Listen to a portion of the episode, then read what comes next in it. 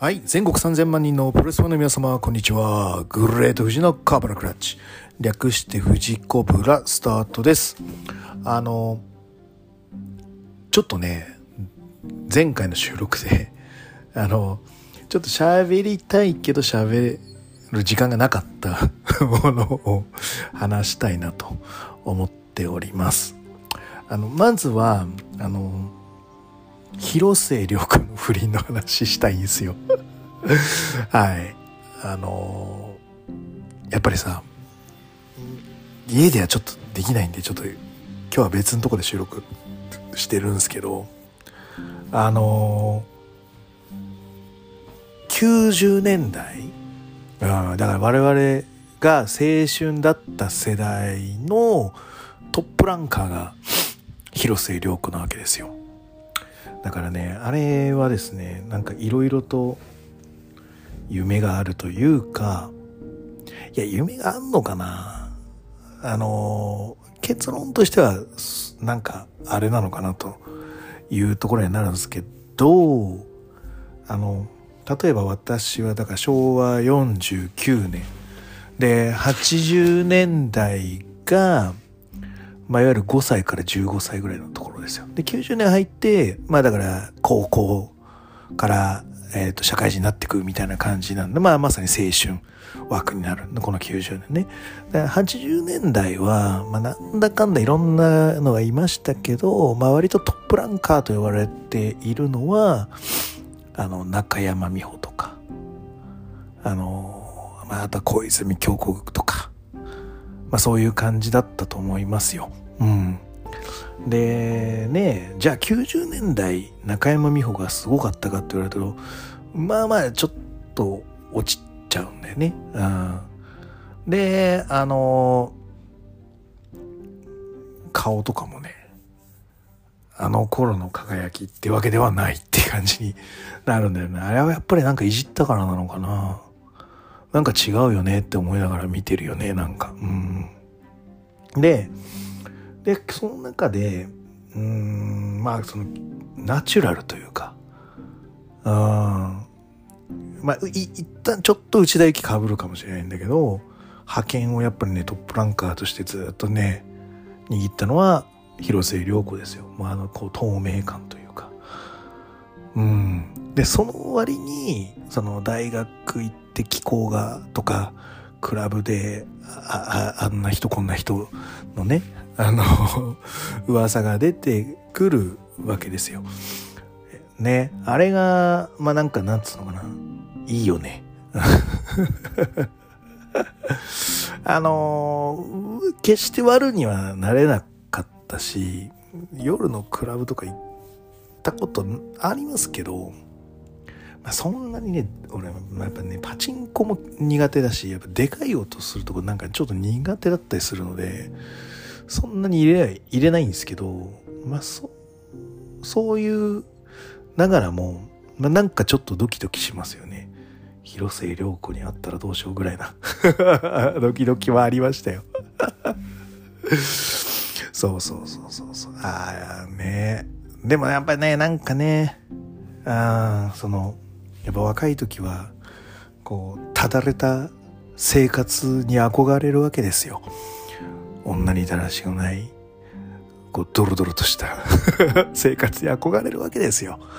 もう引く手あまたで大変みたいなモテたいと思っているんですよ。でもどうにもならない。えー、でもまあでもそんな中でもねその広瀬トップランカーだったわけですよ。でそのキャンドル・ジュンと結婚した時にえ？って思いませんでした？皆さん。ここいこのレベルみたいな感じにはなったけどでもまあクラブにはいるかなと。ああ100歩譲って夜のやっぱ匂いがするよなっていう感じはあったので、まあしゃあないかなというところですよ。で今回のあのシェフうんあれはちょっとよ夜の街っつってもあの2丁目とかそんな感じじゃないですか。あの、楽しんごが激怒してたみたいな、ありますけど、ああ、でも、まあまあまあまあまあ。まあ、ねっていう、ああ、でも、あの、あれでいけますか、トップランカーを90年代のと。思いますと、なんか夢があるなと思いながら、はい、私はちょっとなんかあの記事は好きですよ。まあもちろんね CM の予約金払わなきゃいけないんで多くの損害はあるんで、あの広瀬はもうあれですよね。やっぱりちょっと事務所に怒られなきゃいけないとか。あそのでも不倫はさそうややらかしてる男もやらかしてるわけだから そいつがその奥さんたちに謝ればいいだけでうんとは思いますけどね。でであとはあの世のこう40代50代はちょっとこう夢が持てたんじゃないでしょうか。はい。うん。いやでもでも広末にあの入ってくれてなんて手紙書かれたらマジちょっとやばいよねあれは。あと気持ちくしてくれてっていうのがあれはなんかこう文体的にその人を表してる感じがすごいしますよね。うん。あれ広末じゃないとなんか成立しない文字のような気がします。うん。入ってくれてやばいね。と思いました。はい。いや、関係ないと。もう一個ね、ちょっとそれとちょっと絡めてるのかどうかわからないんですけど、そういうおじさんたちは、まあその、どう思うかっていうのは、その女子プロの、あの、被写体問題の件、うん、に入るわけですけど、あれさ、やっぱ女子プロを性的に見てる人っていうのは多いんですか？なんかスターダム行った時は一回だけねあのトニー・ストームを見たくてあの行ったんすよ。でその時の客層のおじさん方はなんかやっぱ割と性的に見てるなっていうのは確かに感じた。だから女子プロっていうものの見方がそうなのかもしれないね。だから俺あんまり行かないんだと思う。んですよ。だから登場は俺見に行けるんだけどそれはなんか DDT フィルターがかかっててなんかそういう感じじゃないからなのかなとは思います。まあでもそれでも見てる人は見てるっていうらしいからまあそれは別に否定はしませんけどもうん。やっぱ見るんだって思って。でまあだからそれをこうアップで撮影してで SNS に上げてみたいな。であのなんつうの撮って見るっていうのは趣味じゃないですか。でえっ、と上げるっていうことに関してはこれ何かその優劣感を感じたいって思う何かがあるはずなんですよ。だからそれがそのその上げてる人とその周りの人がそのやっぱりその女子レスラーを性的に見てその性的に見見れる写真を撮ってるこの人に対してこう優劣を感じる感じさせてやるよみたいなそういうなんか気持ち悪いなんか精神があるかと思うと全然理解できないんだよなーって思いながらあの騒動は見てます。で俺そそのツイッターアカウント自体知らなかったんですよ。であのディアナはなんかちょこちょこ出てくるのでディアナになんか絡んできてで、なんかしれっとなんかとぼけてるやつ あれを見て、ああ、この人なんだと思って、ああ、そう、みたいな感じ、叱るべき時、叱るべき場所でね、頑張っていただきたいと思いますが、はい。で、例えばですよ、俺、じゃあ、じゃあ女子プロで俺一番好きなレスラー誰かって言ったら、中島翔子になるわけですよ。じゃあ、中島翔子が、背筋すごいじゃないですか。だからエロいかって全然エロいと思いませんよ、私。かっけーってなるじゃん。あれってな、なん、あれは何なん？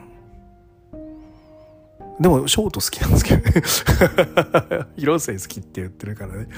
同じく好きっちゃ好きですけど。はい。まあだからそれはだからなんかリアリティラインを自分の頭の中で設定してないからなんだろうな。妻もいるし子供もいるし。ね。だからアイドルとかにはまるのっていうのはそこをこう微妙にリアリティラインを脳をこうごまかしてるというかチャンネルを変えてるからこうわーってなる。じゃないとさその他人にお金使うってなくないですか？お仕事お仕事？お仕事じゃなくてお仕事？その何々に金を貢ぐとかあるじゃないですか。あれってやっぱりそのその脳内チェンジの何かがあるんでしょ？その過程があるあるとかなんとか。その全然ね妻も子供もいるんだったら別にそれにお金使う必要ないじゃないですか。ね、でもなんか脳のチャンネルを変えてる何かがあるんだろうなと思うと それを知りたいとは思いませんけども、という話です。はい、広末と女子プロのお話でした。あ、でもあれ、でもガイドライン作るのって良いよね。あの、全体風景 OK だけど局部アップあかんとか、ああやってなんか動画で示してくれると、いいんじゃないですか、写真撮ってる人も。じゃあ、じゃあ、女性で、あの、でも、で、日本ってそのカメラ文化じゃないですか。あの、アメリカってわーって騒ぐ文化。なんだけどあのプロ日本のプロレスファンっていうのはこうね一眼レフでカメラ撮る文化でもあります。女性は男性をそう見て写真撮ってんですかって思いますけどね。でも局部アップとかは出さないじゃない。そんな。だそこってモラなんか男と女のモラルの違いなんですかね。なんか別にねあのあだからまあそれは男はそんなに別に恥ずかしくないからか。まあそれいいとしまして。はい。えっ、ー、とそんな感じで、えー、進めたいと思います、えー、この番組は健康プロレス所属グレート富士がプロレスやってる体の斜めからの視点で見てしまうプロレスの試合の感想やなぜ何と湧き起こってしまう疑問の数々に対して妄想の仮説を立てたり妄想の検証を勝手に探し出してしまう困ったポッドキャストです、えー、そんな今日のコーナーはえー、ノア。これ見ようかね。はい。えー、グリーンジャーニー2023 in 名古屋プレビューとなります。はい。えー、これはね、ちょっと夜ちゃんと見ようかなと思っておりまして、はい。あの、プレビューからスタートしましょうと。で、えっ、ー、と、メインをね、まあちょっとね、ちょっと気にはなってるんですけど、ちょっと第一からパッと言ってみましょう。第一は6人タッグ、米、アレハンドロ、小沢、えー、斎藤明俊、吉岡関、スタリオ・ロジャース。はい、えー、あれか、オカキン矢野、うん、は、まあなんかあるよねって話。うん。あの対談になりましたよね。うん。なんで、ちょっと層がやっぱり薄くなってしまったのでもう小沢一本でシングルっていうもう使い方にはなれなくてもうもうもう即戦力になってもらわなきゃ困るよ的な感じのあの育て方にシフトチェンジしてる感じが見受けられますね。はい。あのじゃあオカキンと矢野はななんだかっていうとうん。まあ自分と向き合いなさいよって話だよね。うん。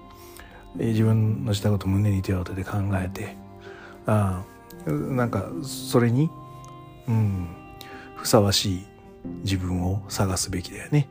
その上でプロレスがどうしてもしたいってなれば、まあ、何かきっかけはあるはずなので、うん、今は自分と向き合って自分のことを考えれば自分のことだけ考えて、うん、生きていけばいいと思いますよ。はい。で、えっ、ー、と、注目、この試合の注目は吉岡だね。アレハンドル吉岡っていうマッチメイクが、まあ、ジュニア。で、えー、米明俊ベテラン。で、スタロジャ、小沢って感じなんだけど、スタロジャも結構年いってるんだけどね、このアンダーの使われ方になってるので。はい、あのどっちだ？吉岡だな、やっぱここは。ちょっと俺は、見たいのは。なんか使われ方が良くないよね。この前もレオナの出しになったりとか。なんか良くないよね。何なんだそれはっていう感じだよね。うん。はい。第2試合シングルマッチ、ひろき VS 大原はじめ。あこれはだから、今後お礼参りシリーズみたいになるんでしょうか。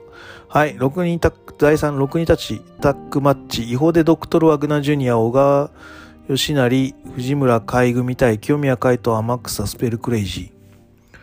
超、なんつうの、意味のないカードだね、これ。おお何の意味もないな、これ。やばいな、これな。これやばいな。まあ、N1、まあ、N1 でねえし、ジュニアも、ここ絡みそうもねえし、まあ、藤村海だな、見ときたいのは。藤村だけ見ときましょう。はい。第4試合。えー、でも、ワグナーが、GHC の、なんつうのかな。あれだよ。その、ナショナル返、返上なのか、うーん、まあ負けてストーリー一回終わらして、ヘビー路線に入ってくると清宮と当たるわけだから、これだから半年後ぐらいの、うん、なんか伏線カードみたいな感じで見ると面白いかもしれないね。はい。えっ、と、第4試合、えー鈴木秀樹 VS 谷口周平、こう、まあ面白いけど、えー例えばこのカードを組むことによってその売り上げが上がる要素っていうのがあるんですか？会社が。あるか。ああると見てるから組まれてるよね。だ俺はそこを見出せない未熟者ということだよな。その鈴木秀樹も別にタダじゃないからそこそこお金かかってると思うんだよね。数万円とか。10万円とか20万円とかかかるわけじゃんこの経費としては。だそれに上回る売り上げを谷口周平がこのカードで上げることができるのかっていうところ？うん。タイタントロンかっこいいじゃないですか。だからかかっこいい T シャツ作ってだから谷口と鈴木の試合がいい試合だから、まあ、谷口の T シャツが売れるみたいな。のがああってほしいなと思うんでやっぱ T シャツをアピールしてほしいですね 谷口優に関しては私はちょっとこの鈴木秀樹のレアル T シャツはちょっとどっかで買わなければいけないなと思っているのではい。でもなんかちょっとオレンジっぽいのが気になりますよね。レアル T シャツ。はい。あの、そこは、なので、試合はね、多分面白くなってくれるような気がするので、なんかこの商業的価値を出してほしいなと思っている次第です。はい。えーと、続いて第5、えー、タクマチ丸藤エイタ組対稲葉小峠。なんかこれもなんかあれだね。読みづらいな。なんか今エイタってなんか正規軍入ってるんじゃねえぐらいの勢いだよねなんかねその中で小峠と丸藤が稲葉とうんなんかまあだからここまではだから余ったっくでもいいやみたいな感じなのかなまあこっから見どころとか出てくるからうんあのーなんだ、ここまではアンダーという形にしましょうか、第5。で、第6試合が6人タックマッチ。ジャック・モリス、傭兵、忠助組対ショーン・レガシー、クリス・リッチウェイ、だが。はいはい。スティンガーってことで、なんだ、ここに小川が入らないでショーン・レガシーが入ってるってことは、ジャック・モリとショーン・レガシーのマッチアップってこと？ジュニアヘビー級タックの前哨戦。で、えージャック・モリスは手がいって感じになるということですか。はいはい。傭兵、忠助組対クリス・リッチウェイ、だが。の前哨戦。まあ見どころだよね。ここは意味があるね。はい、タックマッチ。あー、なるほど。はい、世界タックが陥落した剣王曽谷学ぶとアクシス。えー、塩崎号、中島克彦と。これ普通のタックマッチになるんだね。えー、GHC タックがその後にあるんで、だからこれがまあ、言うなれば、コンデンターマッチっていうことになると思うんですが、塩崎中島克彦が勝ったらどうすんのこれ。穴がないよね。まあ剣王曽山では穴がなあるのかと言われたらすいませんなんだけどまあ曽谷はちょっと一角を崩せる要素があるんだよね。この後のそのまあのねタフのお二方に関しては。でも塩崎中島からああ大丈夫か。これはちょっと勝敗勝った負けたが重要ですねこの試合。はい。えーとえー、続いてはですね GHC ジュニアヘビー級選手権早田 VS ダンテレオン。はい。えっ、ー、と今早手が独走状態になってますわな。で忍者マックが、えー、ダンテレオンに取られてでダンテレオンが誰になったんだっけ？ジュニアって。あのごめん。あで天草になったんだっけ？で天草早田になってるからまあいわゆる早田には負けてないわけ。だからコンデンター的価値があるよ。ダンテレオン VS 早田っていう形になる。まあ順当に早田でしょうね。でもここでさあの早田食っちゃってダンテレオンになるとだから大物食い意外性のある男ダンテレオンっていう、まあ、そういうキャラ付けにもなるので勝つこと自体は悪くないっすよ。ダンテレオン。はい、えー、期待しております。はい。GHC タック選手権試合サクソン・ハクスリーティモシー・サッチャー組対正木民也稲村良樹は65代王者組の防衛戦となりますと、えー、サクソン・ハクスリーってさ身長どれぐらいあるの ?2 メートル3センチ。孵化してたとしても195ぐらいはあるってことだよな。やっぱでかいんだな、やっぱり。なるほど、なるほど。ティモシー・サッチャー何センチあるのティモティモ。ティモティモは何センチですか ?191 センチ。はい。だから巨漢のでもすらりとしてんだよね巨漢の割には2人とも。っていうまあなんなんだろうな暴走外国人コンビに対してはザ・タフ正木民也稲村良樹という形になります。まあ、やるんだったら勝ってほしいんだけど俺はあの昔からタフ結成反対派だったんですよ。うん、もうもうやることはないでしょうやる必要あるって思ってたんですけど、まあ、1回ぐらいタッグ講座になってタッグ回すっていうのは価値はないわけじゃないのでただお互いのためになるのかなっていうのはちょっと気にはなってます。はい。正木民也は稲村のそのなんつうの良さが分かるがゆえにちょっと一歩引いちゃって自分を出しづらくなるとか稲村も稲村で、まあ、いわゆるシングルの方が自分の好きなようにできるけど相手いると相手気使結構気遣いできちゃうタイプだからお互いがね100%出せないタッグが俺はこのザ・タフなのかもって思ってるのであのー、あっちがこう弾けてくれたらこっちも弾けるこっちが弾けてくれたら私も弾けるみたいななんつうのかな。こうもう付き合いは長いと思うからなんか意外性を見出してほしいなザ・タフに関しては。振り切ってるぞこれみたいなのは欲しいっすね。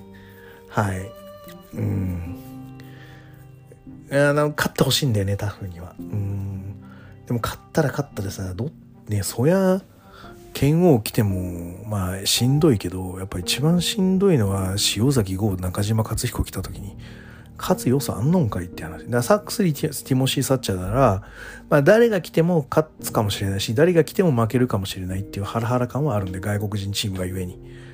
だけど、タフが勝った後のアクシスは、ちょっと想像ができないよね。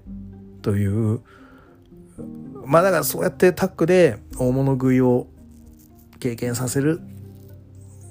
僕はだから稲村ファンなんでどうしても稲村の利益になるような イメージをしてしまいたくなる。でもそうするとまさかねちょっとねなんかこうまあでもまあ2回ぐらいタッグチャンピオンになってるからこのタッグでは稲村フォーカスフューチャリング稲村で行ってもらってもいいよ。すいません。はいじゃあメインイベント。えー、GC ヘビー級選手権試合。ジェイクリー VS 杉浦隆です。地元名古屋。ね。杉浦隆。ね娘さんもちゃん顔出しして映像出てであのねストーリーとしてはフックの強い大仁田が出てエールを送る。ちょっとお膳立てのバフが強すぎるなっていうのがちょっと嫌ですね。はい。うんうんどうしようかね。杉浦勝てなそうな気が。しますね。ただ地元はねやっぱ強いとか。うん。何を見るかだよね。だからジェイク・リーってもいわゆる俺らと同じようにこう試合に対してテーマ決めてそのテーマに即したうんまあ戦い方をするっていうまあちょっと話のお作りを割と重視するタイプのレスラーになると思います。俺は好きだよ。そういうレスラーは。ただそのジェイクはその 清宮にはまだ借金があるし稲村にも借金があるんでそこを返さない限りはあのなんだろうねなんかちょっとなんかいまいち100%あのうん信頼するというかいうところに対してはまだちょっと俺は運があるんだけどでも裏を返すと清宮稲村はそういう負い目やあのなんつうのかなそのノアの先輩たちと接するものに対して圧倒圧倒的に足りないものがあるんだよ多分。そこが、まあ、いわゆるその美味しいところを取れてないっていうところにつながると思うんでだから杉浦とか丸藤とか中島克彦がちゃんとそれを美味しいとこ美味しいとこで取ってくんだよっていうのをちゃんと清宮とか稲村にはあの引き継いでるのかっていう話。うん。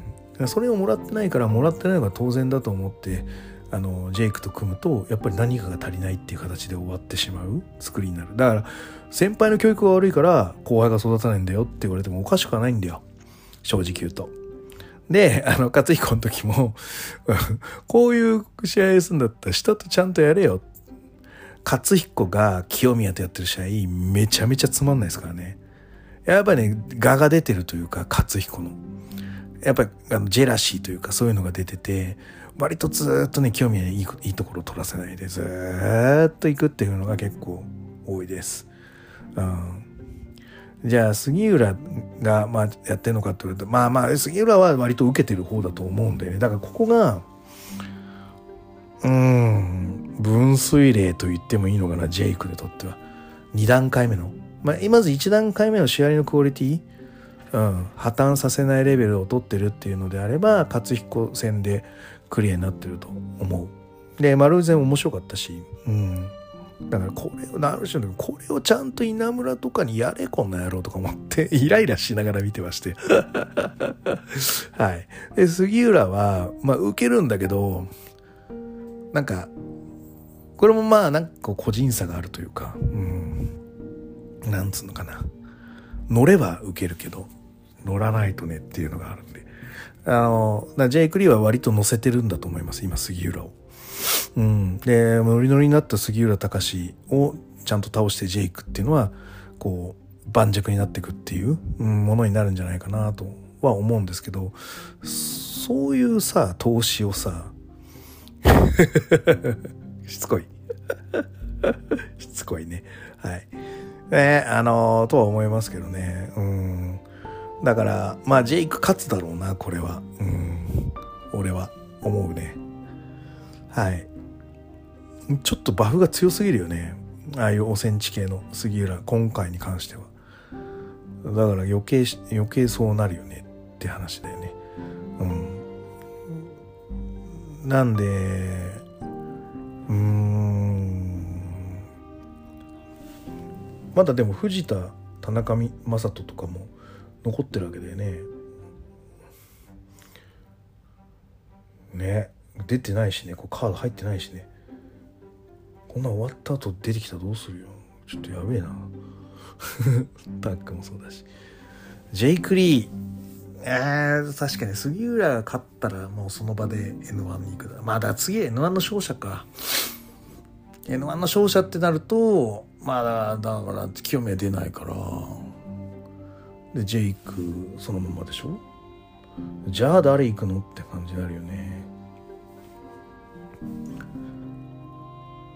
剣王？うん。まあでもこの剣王塩崎克彦は可能性あるよな N1 マルジ鈴木秀樹。ワグナーワグナーもありえるなこのアンダーの枠に入ってるとするとワグナーありえるかもな。N1 勝者。ね。でナショナル返上でジェイクに行くもありだと思いますよ私は。はい。ありだと思います。ワグナーナショナル統一戦になるよりかはこうナショナル返上して GH ヘビーに挑戦みたいな感じが俺としてはかっこいいなと思うんだよね。うん。そうするとこのワグナー清宮のフックみたいなのもまあ割とまあななんだ脳震盪起こした時もワグナーと清宮絡んでたしな。やっぱトップ対決どっかでせねばならんのじゃないの？っていう感じでね。はい。